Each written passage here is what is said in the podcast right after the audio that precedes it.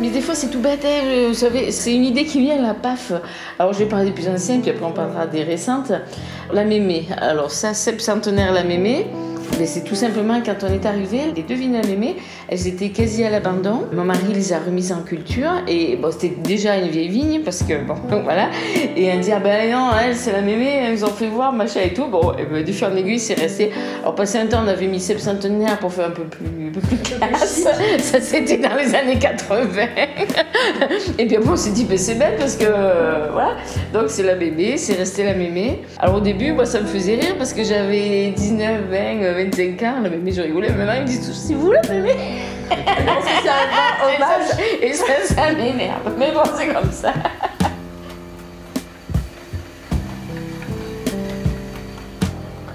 Il y a eu euh, Poignée de raisin. Alors ça, avec euh, Philippe, on, oh, avait eu une commande des Caves Le Grand, que vous connaissez sûrement sur Paris. À l'époque, on a beaucoup travaillé avec eux parce que c'était un couple d'anciens kinés qui étaient passionnés de nature et tout, et ils voulaient qu'on fasse un primeur. Alors le primeur, tout le monde sait que, sauf année euh, avec une configuration particulière, c'est toujours des vins qui sont levurés et tout, parce que pour que ça arrive pile à la date, euh, voilà. Donc nous, il est arrivé à Pâques notre, notre primeur, et alors, ben, on a dit, ben, c'est super, on va faire une cuvée de printemps. On a été vraiment les premiers à sortir ce, entre guillemets, ce concept de vin de printemps, là, tout jeune, mais qui ne soit pas primeur. Et on s'est dit, on va exprimer les raisins et tout. Et puis, paf, je me revois dans la voiture, on dit, ben voilà, on va appeler poignée de raisin.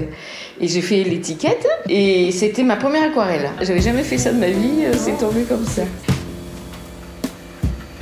Et puis après, qu'est-ce qu'il y a d'autre? Sagesse?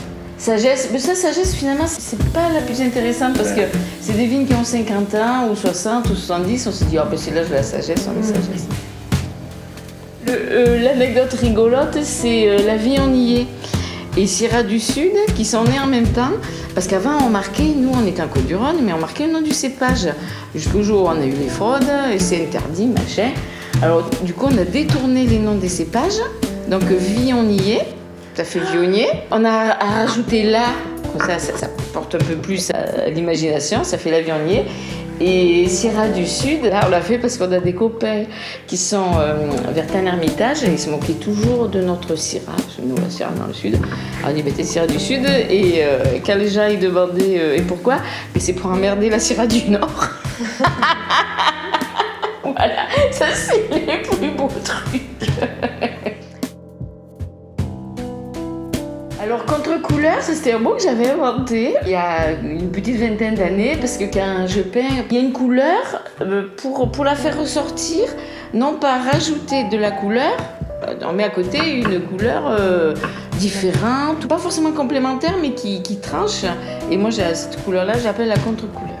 Voilà. Le lien, il est venu un petit peu après, finalement, c'est que dans cette parcelle, il y a des il y a pas mal de raisins de couleurs différentes. Il y a du blanc, du rose selon le cépage et du raisin noir. Donc ça trouve une justification. Euh, les mouvantes, c'est euh, parce que je, me promenais avec un ami euh, sur une plage. C'était au Sable d'Olonne, c'est la seule fois où je suis allée. Et il y avait, on parlait des vins, machin, tout ça. Et je trouve que c'est super joli. Il y a ce qu'on appelle l'érisé. C'est quand la mer se retire et que ça laisse des vagues dans le sable. Et je sais pas, il y a eu quelque chose à ce moment-là. J'ai pensé à ce nom-là pour, pour le vin et les mouvantes. Voilà. Parce que après, on pense à sable mouvant. Voilà. voilà il y a...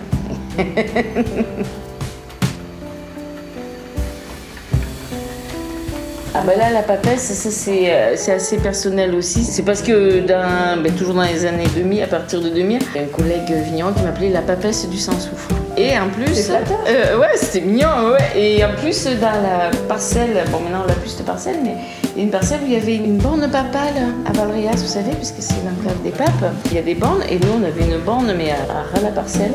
Donc euh, là aussi, on a dit, il ne faut pas passer à côté.